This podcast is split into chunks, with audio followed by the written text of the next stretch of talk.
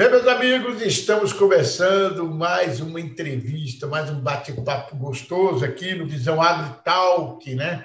que é mais um quadro que nós criamos para poder passar informação para você que está aí no seu escritório, está dentro do seu carro, está nos acompanhando nesse Brasil imenso. E por isso que é bom da internet. A internet não se limita só ao local, mas você viaja o mundo, né?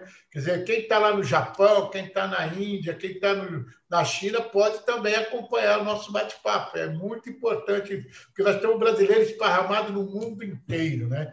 E hoje, um dos nossos convidados, nós vamos estar falando sobre pecuária, né? Porque o Brasil está se tornando um dos maiores países em agronegócio.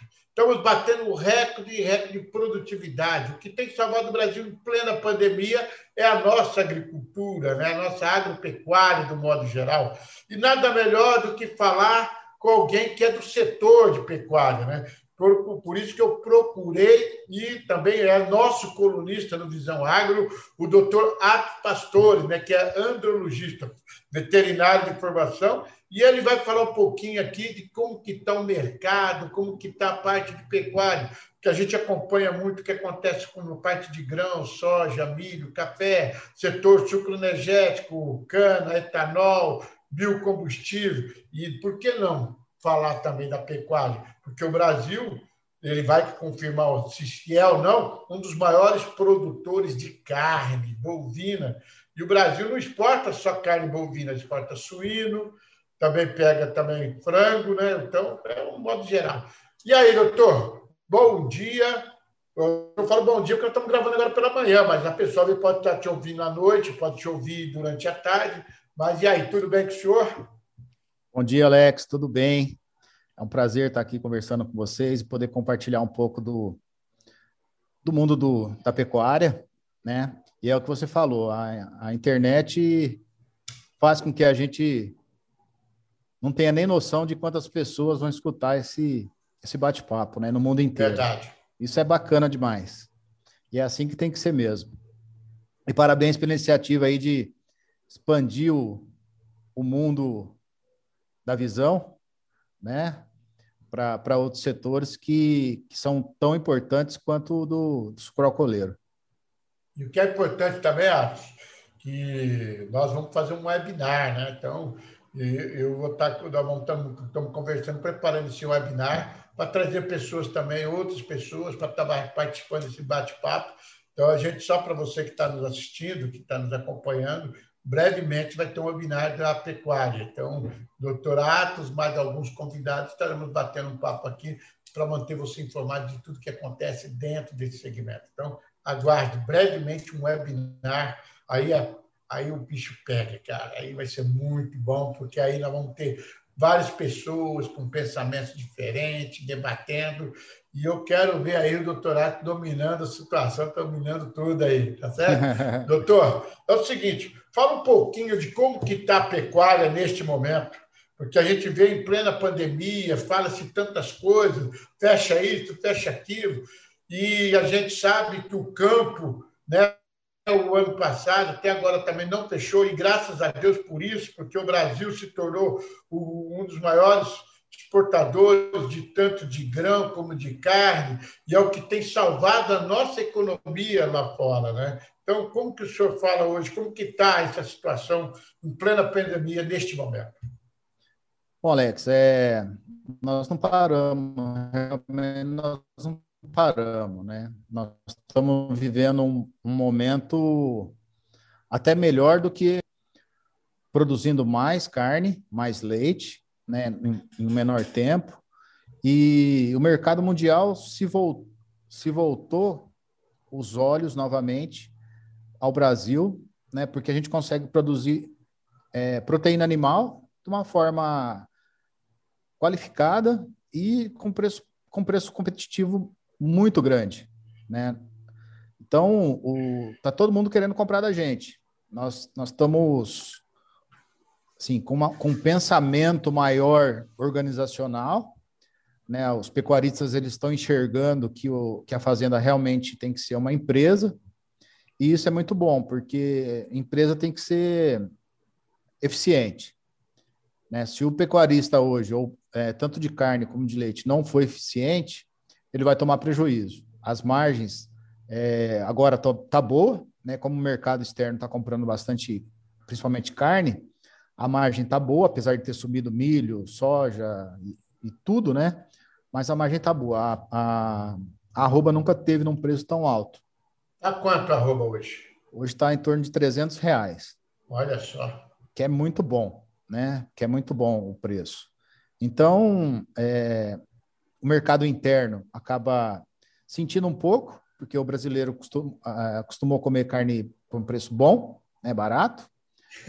e aí deu uma subidinha que é natural e, e quanto mais mais é, carne de qualidade a gente tiver, obviamente o preço também vai subir. Isso é natural, né? Porque a, há uma tecnologia muito grande para se produzir carne padronizada. O que, é carne padronizada? São peças de carne todas elas do mesmo tamanho e com a mesma qualidade de, de gordura entremeada no meio, que a gente chama de marmoreio. Né? E é essa gordura. É ela aí, que dá o sabor na carne, né? É, é ela que vai dar o sabor e a maciez na carne. Então, quando você degustar um, um churrasco de, de qualidade, você vai ver que tem uma gordurinha ali intermeada no meio das fibras da carne. Minha boca já encheu de água aqui. Eu já estou vendo a churrasqueira acesa. É, é. E, e hoje é sexta-feira, né? Então é, e, e, o que dá sabor na comida, a gente chama de, a gente fala que é o gás, que é gordura, açúcar e sal, né? Então, uma boa carne, ela, é, tem, ela é feita num, numa churrasqueira com um fogo bom, com a quantidade de sal adequada e, lógico, com uma, com uma qualidade de carne de uma espessura né, de gordura adequada, com a gordura entremeada no meio adequada e no ponto certo. Né? E que a, que a gente sabe fazer aqui no Brasil é um churrasquinho bem feito, né? Exatamente, né? Então, a gente fala assim, é por isso que o Brasil tem se tornado um dos maiores produtores de boi, né? De carne bovina. Mas o Brasil não, não é só carne bovina também, né? A parte suína também, frangos, então, né, entrando bem nessa área também, né? Sim, sim. A... Eu acho que ainda aves e suínos eles estão um pouco mais tecnificados que a pecuária. Né? O, a cadeia está um pouco mais, mais evoluída no sentido de, de produção organizacional, de tamanho. Você vê que hoje um frango demora 20, 28, 30 dias para ser abatido. Né? Imaginou? E o, o, o ciclo pecuário também diminuiu. Antigamente era cinco anos, hoje a gente está conseguindo abater em dois. Né? Algumas fazendas até um pouco menos, que é o, que é o novilho precoce, que a gente chama.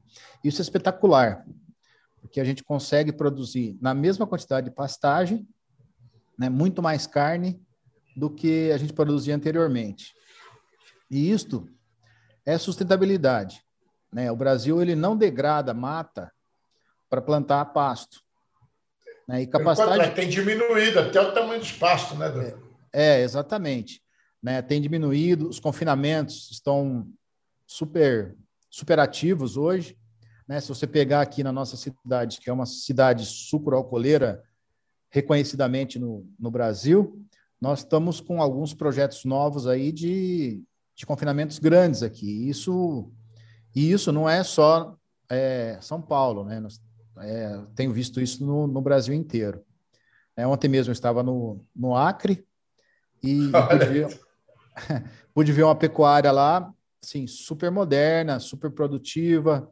É um, é um, é um estado que não tem problema de seca. Né? A gente fala lá que ou chove muito ou chove menos, mas não tem, não tem época de seca. Isso é muito bom para produzir carne. Então, ah, enquanto a gente está pensando no nosso mundo aqui, né? A gente tem que pensar que o Brasil é um praticamente um continente. Né? Então, tem muita gente boa fazendo um trabalho espetacular no Brasil inteiro. É verdade, né? E quando o senhor falando do Acre, né, a gente vê que aquela região do Acre, Pará, é o futuro da pecuária, porque a pecuária está migrando muito para lá, né, doutor? É, a região lá há uma tendência muito grande da, da pecuária ficar mais para o norte, né? é, quando se fala da Amazônia, a turma fala que lá no problema da Amazônia não trata de agricultura, não. Pelo contrário, lá é pecuária, né? Porque é. a terra lá, muito, boi tem estado muito bem para aquela região. Sim, e, e nós, estamos, nós estamos preparados para enfrentar é, esse, esse clima lá, é um clima diferente do nosso aqui, lá é quente e úmido, né, muito úmido, e isso pode prejudicar um pouco alguns animais, mas a adaptação dos animais está sendo tem sido trabalhada já há alguns anos para para poder so, sobreviver bem e produzir bem nesses lugares, né? Tem farta comida, como eu disse, mas o, o calor e a umidade é, é muito grande. Então, tem se investido em genética, né? E em programas também, como a gente estava falando, de, de integração lavoura-pecuária que faz com que se produza não só né, carne, mas outros, outras, outros alimentos também na mesma área, no mesmo momento. E dando um conforto térmico para o animal espetacular. Sombreamento. É que hoje a gente sabe né, que o centro-oeste brasileiro, que é o forte da pecuária, né, mas essa já está com esse, com esse passo já no norte do Brasil, quer dizer, cada vez crescendo mais e se fortalecendo o segmento né, da pecuária. Sim, sim. E o que a gente tem visto é, eu atendo o Brasil inteiro, atendo alguns outros países, então, desde o do, do norte ao Rio Grande do Sul, né, eu tenho acompanhado de perto a, as diferenças desse nosso Brasil, né? E como o Brasil é, é ele se complementa nessa, nessa questão, né? Você vê o Rio Grande do Sul produzindo animais mais europeus, que tem uma qualidade de gordura intermeada na carne melhor. Um clima frio, né? Um clima mais, mais frio, né? Enquanto a, é, de São Paulo para cima a gente trabalha com um clima mais quente, com animais é, indianos, zebuínos, né? E quando a gente faz a cruza desses animais, nós temos um produto que a gente chama de cruzamento industrial, que é muito bom. Por quê? Porque ele tem a rusticidade do, do zebuíno, e a qualidade de, de carcaça, a qualidade do, da carne do taurino, né, que, é o, que é o europeu. Então, quando você come, vou voltar no churrasquinho de novo. Quando você, quando você come um churrasco saboroso, aqui em São Paulo, de São Paulo para cima, fala carne Angus, é, existe uma certificação da, da Angus, né? Mas geralmente a gente come o, o cruzado, é o F1, né? E mais para baixo, aí a gente come mais o, o puro mesmo. Né? A gente consegue comprar carne de animal puro aqui, mas geralmente é o, é o F1, é o cruzado, é o cruzamento industrial. Então, é nelorista. É verdade. E, doutor, qual a raça que mais se deu bem aqui no nosso Brasil? Ah, sem dúvida nenhuma, o Nelore é o carro-chefe, né? O Nelore é o carro-chefe para o Brasil todo. Verdade vem de algum cruzamento de uma raça com a outra? Ou é... é ele é uma, uma raça indiana, né, pura de origem. Os, os brasileiros trouxeram animais da Índia, animais bons que foram melhorados. É, e hoje, inclusive, a Índia vem atrás de genética nossa aqui para levar para lá. Apesar deles terem uma, uma cultura né, uma religião que. Lá é idolatra. é sagrado, né? A vaca é, é sagrada. É, mas eles aprenderam a comer carne. Então, eles. Sério? A, sério, a vaca, sim, a vaca eles acabam não abatendo, acaba batendo mais, mais o macho, estão comendo carne. É, e é uma tendência muito grande disso acontecer mesmo, mesmo que a cultura deles seja isso, porque a perspectiva de crescimento da Índia é maior do que a da China em população, né? Então, eles vão ter que aprender a comer carne. É, há até uma pesquisa que informa que até 2027, 2020, 2030, a Índia já passa a China em termos de número de população. E até 2050, a China passa a ser uma das maiores potências financeiras do, do, do mercado do mundo. Né? Então, é. como eu estava falando, é importante agora a gente começar a mudar a nossa visão também, né, doutor? Porque a nossa visão ficava aqui no Atlântico, América, né? Olhava sempre os Estados Unidos, Estados Unidos e Europa, e era esse caminho. Agora está mudando, é Estados Unidos na Ásia, né? passando pelo Pacífico. Então, o caminho, a rota agora é outra do, do, do negócio. É, nós estamos, nós estamos, nós temos que ser que nem internet, nós temos que estar no, Brasil, no mundo inteiro para não ter problema. Por exemplo, se hoje a China para de comprar a carne nossa, é, logicamente, o preço aqui no Brasil vai abaixar, porque o consumo interno vai ter que suprir essa, essa demanda de produção que, que não vai para lá.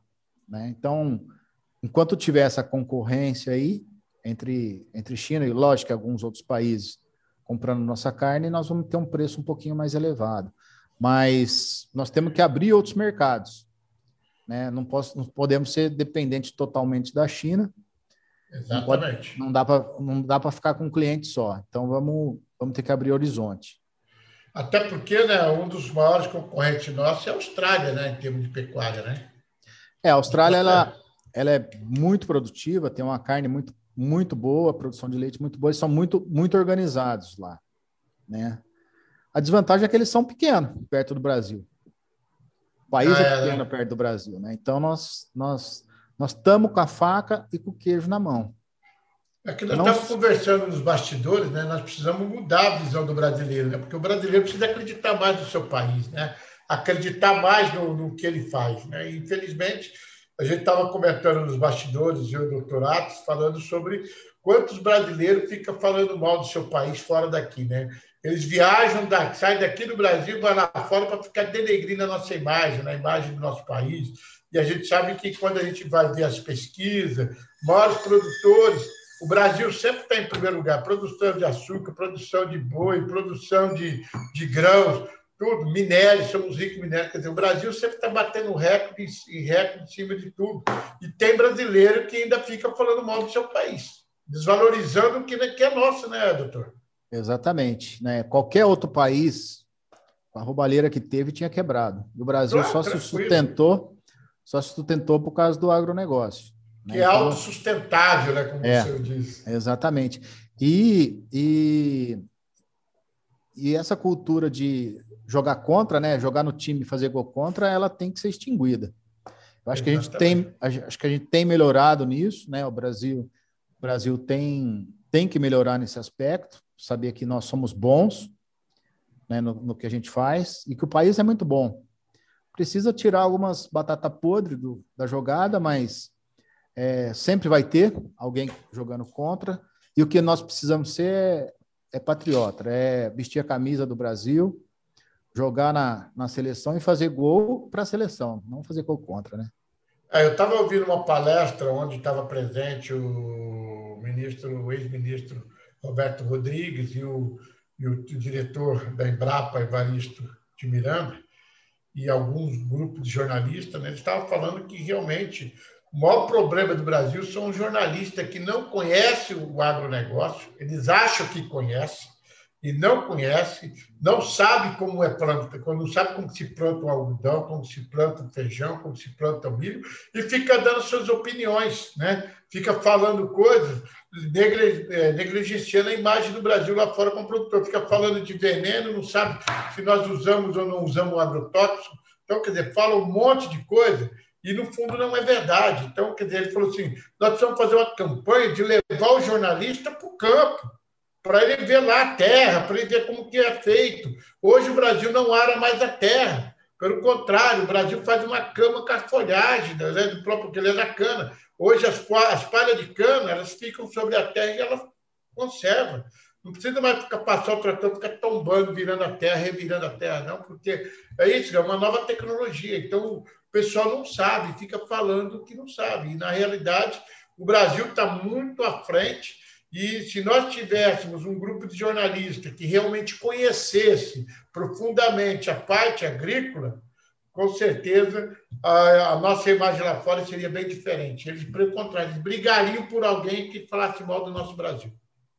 É verdade. E muitas vezes o, o estrangeiro fala mais bem do Brasil do que o próprio brasileiro, né?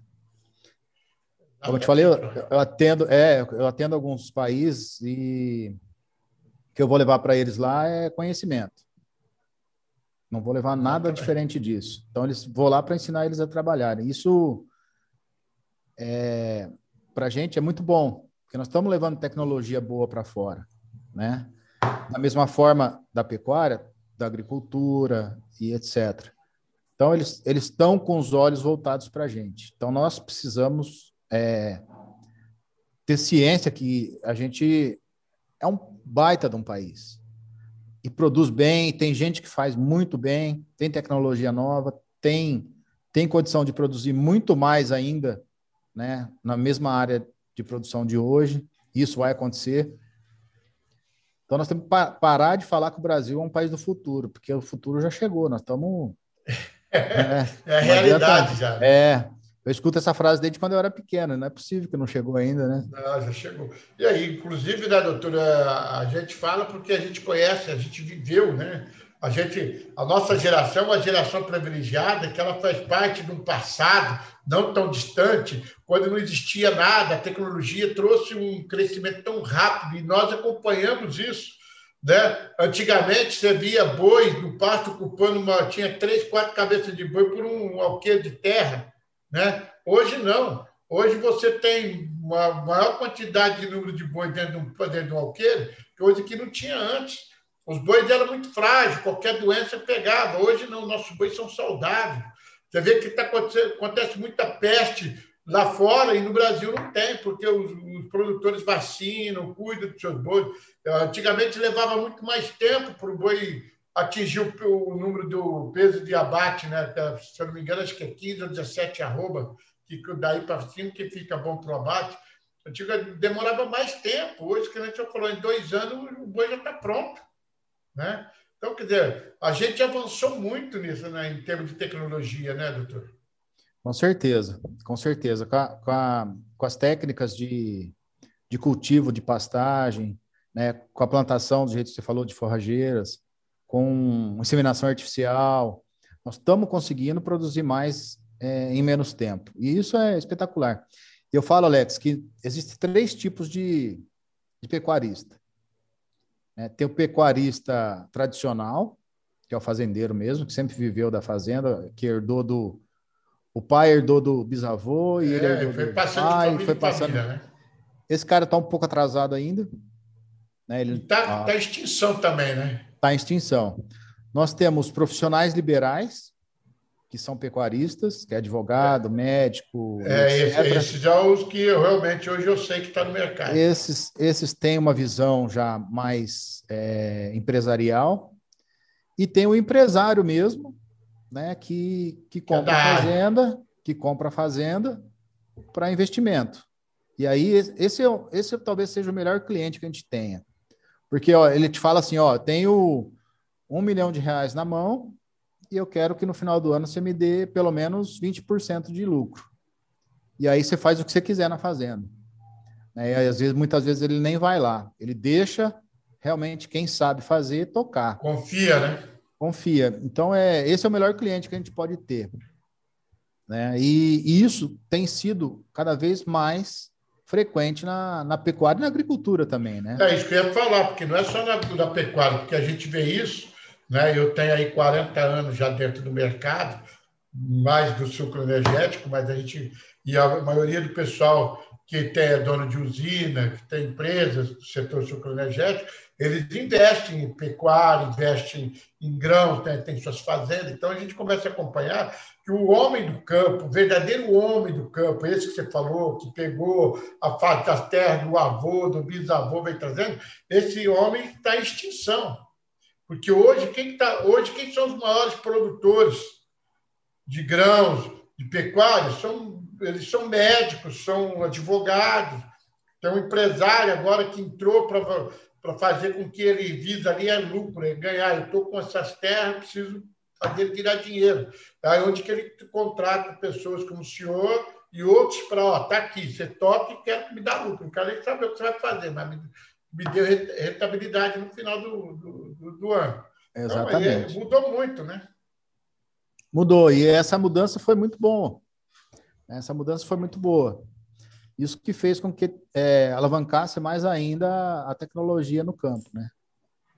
Verdade, verdade. Eu, a gente fala, né? Eu, eu falo assim que a gente não está tão distante de uma geração da outra, né? Porque a gente pegou aquele o, porque eu falo assim que até 1950 o mundo não tinha mudado nada, continuava do mesmo jeito, pessoal, mesmo povo, simples e tal, pessoal no campo.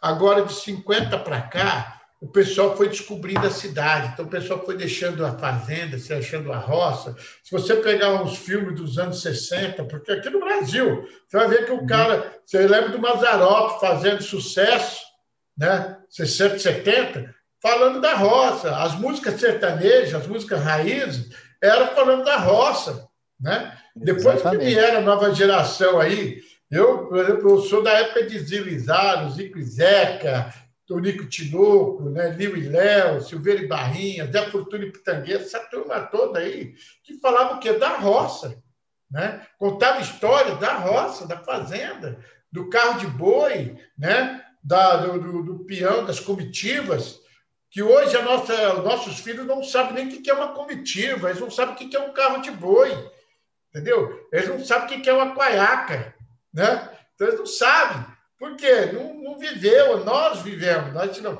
Então, nós acompanhamos esse passado com esse presente de hoje. E a gente vê que mudou tudo, né? A música sertaneja raiz virou música de dor de cotovelo. Quando você pega e vê Leandro Leonardo cantando, vê essa turma toda aí, né? Zezé de Camargo Luciano falando de dor de cotovelo, acabou, não tem nada a ver com a música raiz, com a música sertaneja de antigamente, né? A gente assistia um programa de rádio, eu lembro. Meu pai, eu acordava às 5 horas da manhã, com meu pai com o rádio ligado, ouvindo locutor sertanejo tocando aquelas musiquinhas da manhã, e o cara fazendo mal forféu, vamos levantar, já está hora de trabalhar. Vamos... Hoje não tem mais isso. O rádio também deixou de ter o seu valor na época que tinha hoje, na época que o valor que tinha no passado hoje. Entendeu? A comunicação hoje é internet, é isso que nós estamos fazendo aqui. Qualquer uhum. um pode ter acesso. Acontece, antigamente acontecia uma coisa no mundo, sabe, depois de um mês, dois meses, você ficava sabendo o que tinha acontecido na China. Hoje acontece agora, você já tem. Entendeu? Mudou muito. E a gente, Arthur, a gente é privilegiado, porque faz parte dessa geração que está vivendo o passado e o progresso. E a é gente verdade. viu que hoje, ah, quando eu voltando para a pecuária, eu lembro quando existia duas, dois tipos de carne, primeira e segunda. Você lembra disso, da carne primeira? Lembro. A primeira era a parte do, da frente, dianteiro do boi, tudo era carne de segunda. E a, a carne primeira era a parte traseira. Entendeu? Bocotó, a gente ganhava. Você ia no matador, não tinha frigorífico, era matador, ia no matador, o cara lá dava um bocotó para você, rabada, coração, fígado, tudo era dado. É verdade. Hoje, vê o quanto custa isso. Virou especialidade, né? Virou uma igualia. Língua de boi, entendeu? Hoje, a, carne que a gente chamava de segunda hoje, vamos ver quanto custa uma fraldinha. Pois é. Quanto custa uma paleta, o quilo, entendeu? Quanto custa um fígado, quanto custa uma rabata, que era de graça. Então, você vê que tudo passou a ter valor, coisa que a gente não tinha e a mesma coisa no porco, a mesma coisa. No porco também. Só valia a parte traseira, a parte dianteira do porco não valia nada. A barriga do porco que a turma dava, eu lembro do. Tô, desculpa, eu estou contando um pouquinho da história, porque é bom para a pessoa que está assistindo entender que não está muito longe isso. Isso aí era até claro. poucos anos atrás. Eu lembro que tinha aqueles senhores que moravam no sítio, que eles criavam porco, eles iam buscar as lavagens na cidade, e quando eles matavam porco, eles davam um pedaço de carne para aqueles que ajudavam na engorde.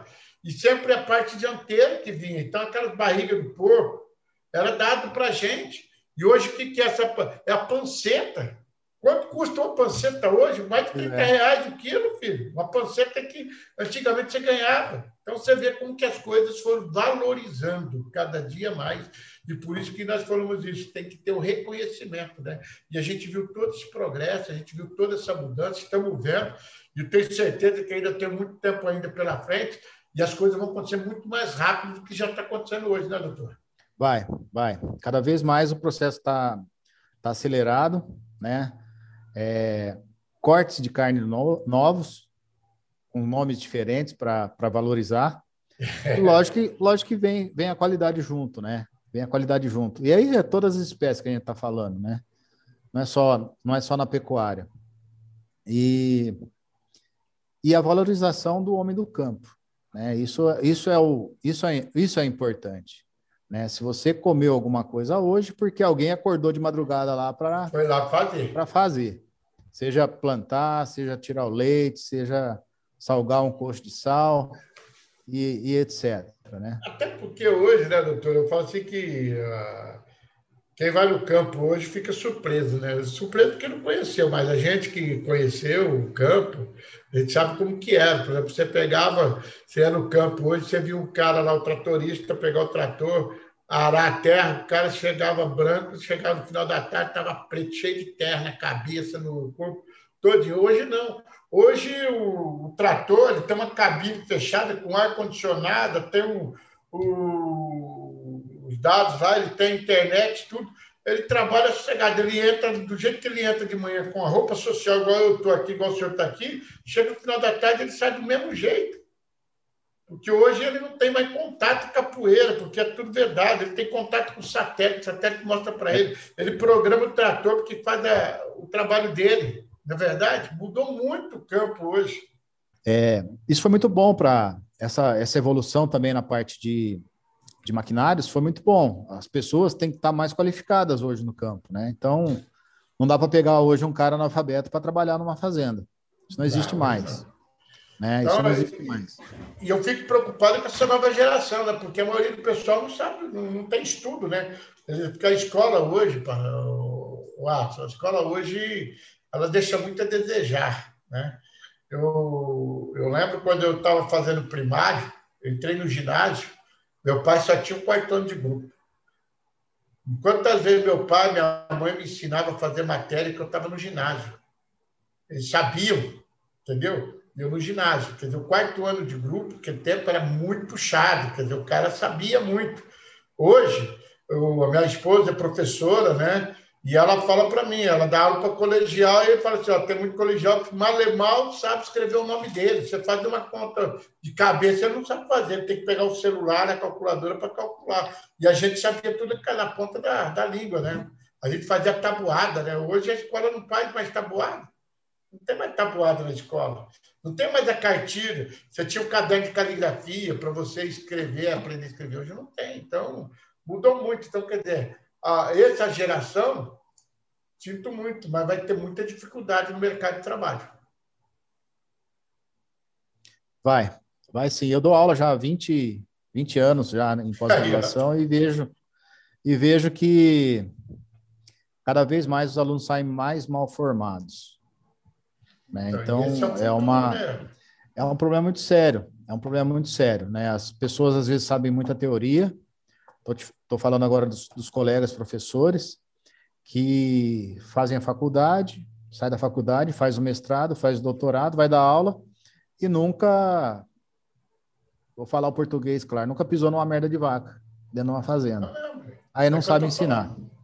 Né? Então, isso eu tenho visto é, que cada vez mais isso está acontecendo, é, é ruim. Então, é o que eu falo assim, eu acho que está na hora de, de, de da, da, educação agregar. Agora, parece que vai ter agora também a faculdade do agronegócio, né? Quer dizer, o cara vai ter que estudar o agronegócio para poder, porque realmente é muito crítico, a maioria do pessoal não conhece, a maioria da turma não sabe o que é agronegócio, o que é agricultura, ele engloba tudo junto, e na verdade a agricultura é da fazenda para dentro, a agricultura é o que o cara produz, né? Que é a cadeia produtiva. Né? Aqui, ó, o setor de cana é uma cadeia produtiva, é um produto unitário, grãos, é uma coisa. Agora, quando você fala do agronegócio, você abrange todo o negócio da agricultura, da pecuária, de tudo que envolve isso. Né? Então, essas coisas, muita gente não sabe separar o que. Você perguntar para ele o que é o agronegócio, ele fala: não, né, o agronegócio é é da agricultura. Pera, mas o que Não sabe. O que é uma cadeia produtiva? Ele não sabe explicar o que é uma cadeia produtiva. Entendeu? Então, são coisas que nós, jornalistas, precisamos aprender. Entendeu? Sim. Que eu falo, eu estou entrando numa área agora, que é da parte da pecuária aqui, eu sou leigo, mas eu estou buscando conhecimento. Então, por isso que eu tá estou aqui conversando com o senhor. Por que, que eu vou fazer um curso de agronegócio? Para me entender melhor que eu sou especialista em setor sucroenergético, na cana. Agora, pouco conheço sobre soja, pouco conheço sobre café, pouco conheço sobre arroz. Então, quer dizer, pouco conheço sobre os maquinários desse tipo de agricultura. Então, eu tenho que buscar conhecimento para poder. Como que eu vou fazer uma entrevista com uma pessoa se eu não sei o que eu vou perguntar para ela? Entendeu? Então, tem que aprender. E é isso que eu estou fazendo com o senhor aqui, estou aprendendo. Tudo bem? Está me ouvindo? Estamos aprendendo junto. Agora estou te ouvindo melhor. Estava dando umas cortadas, mas consegui entender. Tá bom. Do... Doutor, agora vamos falar um pouquinho da inseminação artificial, né? porque eu acho que isso aí foi uma das coisas melhores que aconteceu dentro da pecuária, né? quando você pôde apurar a qualidade, melhorar a qualidade da, da raça. Né? Hoje vocês fazem o, de acordo com a necessidade. Ó, boi para consumo, boi para criação, entendeu? Vocês têm muito. O SEMI hoje é uma coisa que fantástica, foi uma das coisas boas que aconteceu dentro do setor da agropecuária. Sem dúvida nenhuma, foi um, um, marco histórico, né? Uma revolução histórica a inseminação artificial. É, contar um pouquinho da história dela aqui no Brasil rapidinho, né? Ela começou em, na década de 70, aqui, aqui em Sertãozinho, onde a gente mora, na, na antiga Lagoa da Serra, e, e fez com que eu, o, realmente o, o, o, aceleramento do ganho genético seja, foi muito rápido. Né? Os animais, se você pegar os animais daquela época e os animais de hoje, eles são totalmente diferentes, apesar de ser da mesma raça. Então, são animais é, que, que têm um rendimento de carcaça maior, os animais que ganham peso mais rápido. Então, é, tem uma maior produção de leite. Eu, às vezes, eu acabo falando mais da, da, produção de carne, que eu trabalho mais com, com carne, mas o leite acompanha igual.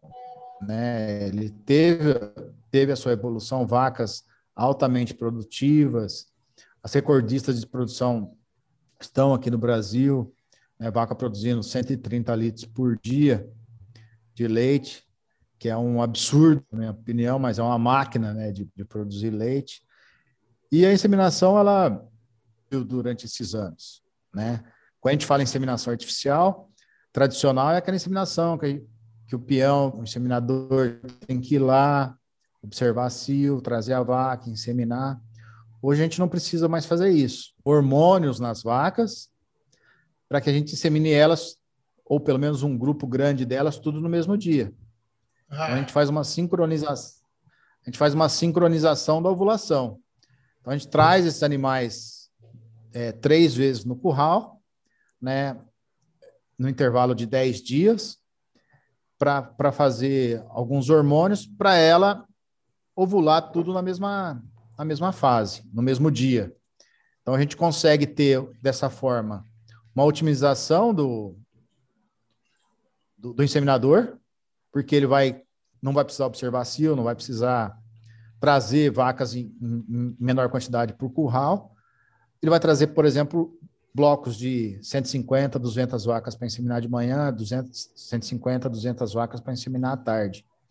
Isso vai ser bom porque Animais padronizados em tamanho significa o quê? Produção de carne, cortes de carne do mesmo tamanho, com a mesma qualidade. Bezerros nascendo na mesma época, então a gente chama de insemina, isso tudo a gente chama de inseminação em tempo fixo, né? Então são, são bezerros nascidos na mesma época, cura de umbigo na mesma época, vacinação na, na mesma época, manejo reprodutivo na mesma época. Então, a gente faz uma estação reprodutiva, geralmente é no, é, no, é no verão, né?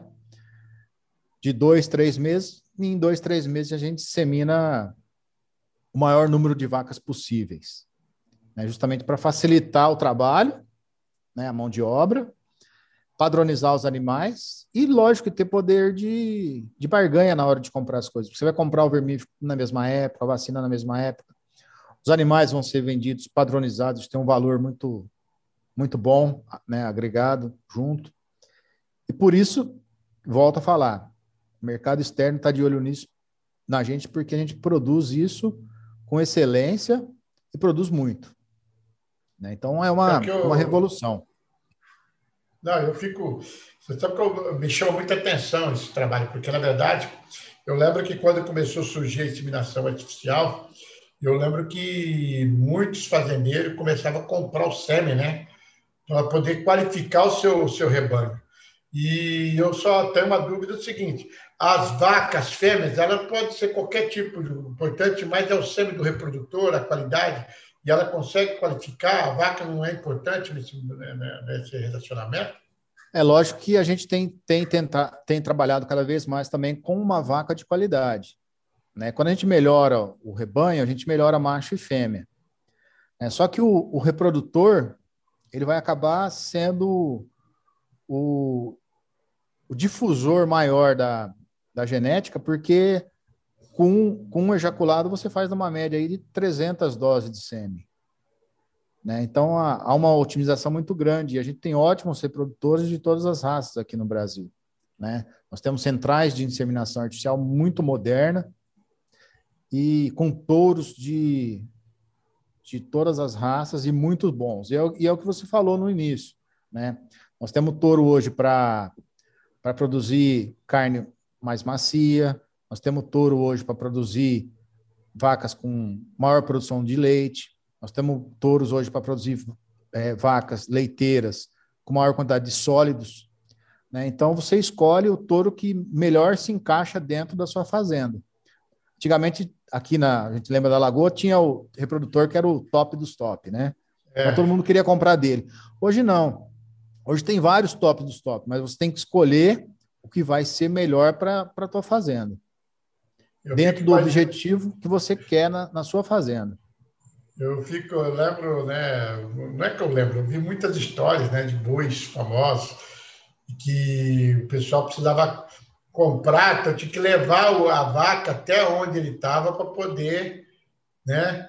E nem todo mundo tinha dinheiro para comprar um boi, um touro dessa qualidade, né? E agora quando veio o SEMI, né, inseminação artificial, isso facilitou a vida de muita gente, porque o cara vem, compra, claro que não é barato, eu sei que isso não é barato, mas ele compra e leva lá para sua fazenda e insemina a vaca lá. Embora às vezes a vaca não tenha qualidade, não é de raça, como a gente fala no, no meio aí, mas o, ela, ela recebe o sêmen do, desse boi e aí a cria fica valorizada, né? Mais ou menos assim, né, doutor? É, é, a vaca ela tem que ser uma vaca, se ela for uma vaca boa, a gente chama, chama gado comercial, né? Se ela for uma vaca comercial boa, a única coisa que ela precisa ser é saudável. Né? Então, isso a gente tem feito também com excelência no Brasil, a parte sanitária, mas com certeza é, ela vai dar um produto melhor vindo de inseminação artificial. E, ao contrário do que você, você falou, Alex, é, é barato. É barato. É barato é, hoje? Uma dose, uma, dose, uma dose de sêmen hoje custa, na média, 20 reais. Sério? É. Achei que era então, mesmo. Se você pegar reprodutores famosos que, que, já, que já morreram tal, nós temos, nós temos dose de 3, 4 mil reais. Mas aí a gente não usa para fazer inseminação artificial. A gente ah, usa para fazer fertilização in vitro, que são os bebês de proveta. Ah. Né? E aí a gente transfere o embrião. Então a gente pega uma. Isso é novidade para nós. Eu creio que é. até para o pessoal que está nos assistindo também. Né? Então, isso é, nós somos o maior produtor de embrião de fertilização in vitro do mundo, é o Brasil, né? E então o que, que é feito? Né? Vai um veterinário lá, capta os, os óvulos da, da vaca. Essa vaca, sim, é uma vaca muito boa, né? Esses, esses né, os óvulos, eles são cultivados no, no laboratório no dia seguinte, pega uma dose de sêmen, descongela e faz a fertilização in vitro. E esses embriões ficam durante sete dias na, na incubadora. Ah. Depois, ou eles são congelados, ou eles já são transferidos para as vacas. Né?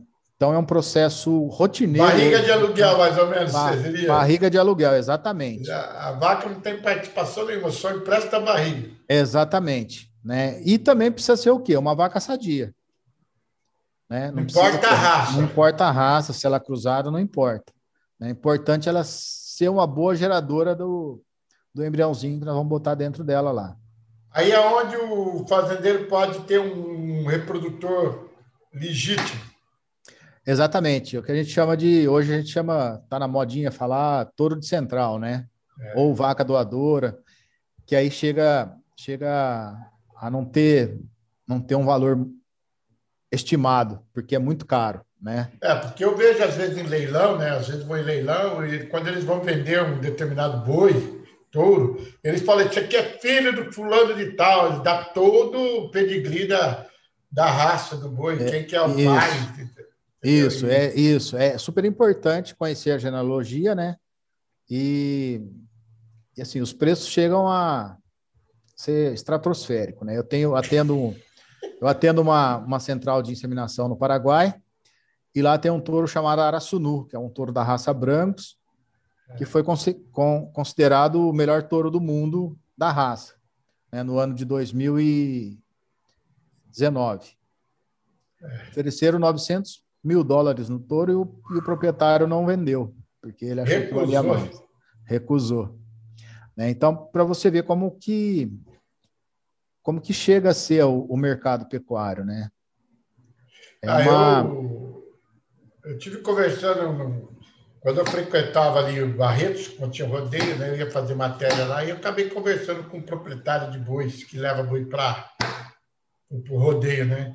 E ele estava falando assim que eles compram né, semi de bois que realmente para rodeio mesmo, que são bois puladores, são agressivos e tal. Quer dizer, até para isso eles criam né, um tipo de uma raça de boi para poder servir no rodeio, né? Porque se o boi Exato. não é pulador, não serve. Exatamente, né? É, isso, é, isso é transmissível, né? Isso é transmissível, é. né, Alex? Então, é, eles, eles têm as linhagens que eles já sabem dos animais que são puladores, né? E aí eles, eles coletam sêmen. Só que tem uma, pode ter uma influência também muito grande do, do ambiente. É. Né, nesses animais. É, Existem alguns clones do bandido, do touro. É, o bandido é o mais, famoso, né? mais famoso que teve mas os touros filhos, clones, filhos do bandido, não pulava. É verdade. E não, não pulava por quê? Porque eles foram criados na mamadeira. foram criados a pão de ló. Aí vão ficar mansos mesmo. Aí não adianta. Ah, né? tá. Tem lá o clonezinhos dele, mas os animais não. Deu o resultado que eles esperavam. É, porque foram teve uma influência do ambiente, foram criados de um modo diferente. Ah. É. Tem que ser criado um ambiente hostil. É, tem que ser, teria que ser criado, é a mesma coisa. Eu posso ter 10 clones do Pelé, mas se eu não der uma bola de futebol pro Pelé, os clones dele não vai adiantar. É igual aqueles boi do Pantanal, né? Aqueles o marruá, né? Que é boi selvagem, que, que foge lá no meio da, da mata, fica lá. Aham. Então, aqueles boi lá, diz que não é fácil, não, é verdade, doutor? é, tem que, tem que ser pantaneiro, né? Aqui no sistema pantaneiro. Doutor, foi muito bom falar com o senhor. Tem mais alguma coisa que o senhor gostaria de falar que a gente não, não, não falou? Não, assim, a consideração que eu acho que tem que colocar, para ficar bem, bem claro para todo mundo, que, a, que vamos enxergar o Brasil como uma potência, e, lógico, os pecuaristas né, e os agricultores enxergar a fazenda como uma empresa. Se vocês não enxergarem a fazenda como uma empresa, pode ter certeza que vocês estão tomando prejuízo, né? Então nós temos que investir em tecnologia, investir em, em, em mão de obra, porque é a mão de obra que faz a tecnologia girar, né? E, e trabalhar. Né? Nós... É que eu falo assim que tudo é igual, igual o, ser humano, né? A gente, por exemplo, quando você fala de desbravador, né? Aqui no Brasil, qual o povo que é o desbravador aqui no Brasil? Muita gente fala assim, ah, é o nordestino, é não sei não.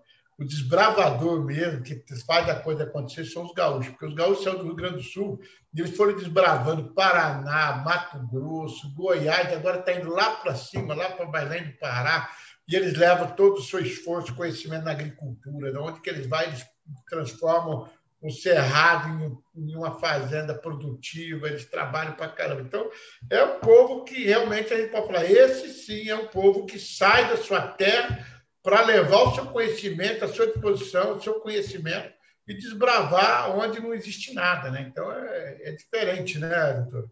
E assim são o meio do, da pecuária, né? Estão desbravando, trazendo coisas novas e, principalmente, o fazendeiro hoje ele se profissionalizou, né?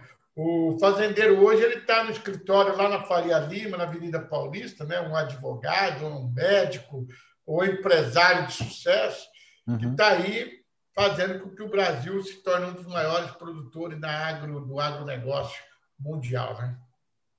É, a palavra é ordem e progresso mesmo, né?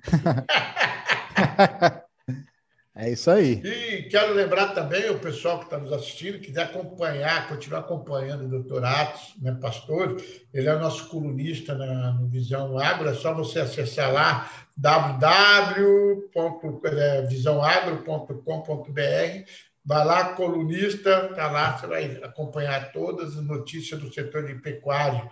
O homem é especialista.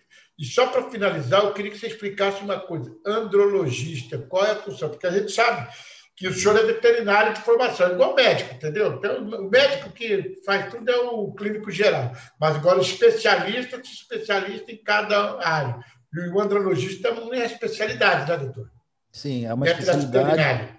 Isso, isso. Eu fiz a pós-graduação voltada para a área de andrologia, então fiz mestrado e doutorado em qualidade de sêmen, em qualidade de, de touros, né? Então eu sou como se fosse um urologista de touros né, pensando no, no, sistema reprodutivo dos machos taurinos, é, bovinos e qualidade de sêmen. É, esse, é o, é. esse é o, é o meu ganha-pão. É. tá certo. Bom, doutor, obrigado pela sua atenção, pelo carinho. Eu acredito que aprendeu mais um pouquinho, né? Porque se fala tanto em pecuária, mas muita gente pouco conhece, né? A gente só pensa que é só boi no pasto, e na verdade tem muita coisa atrás disso daí. Então, hoje o senhor passou um pouquinho do seu conhecimento para que a gente possa entender como se classifica um boi, como se coloca o nível da carne, o preço, o consumo, transportação.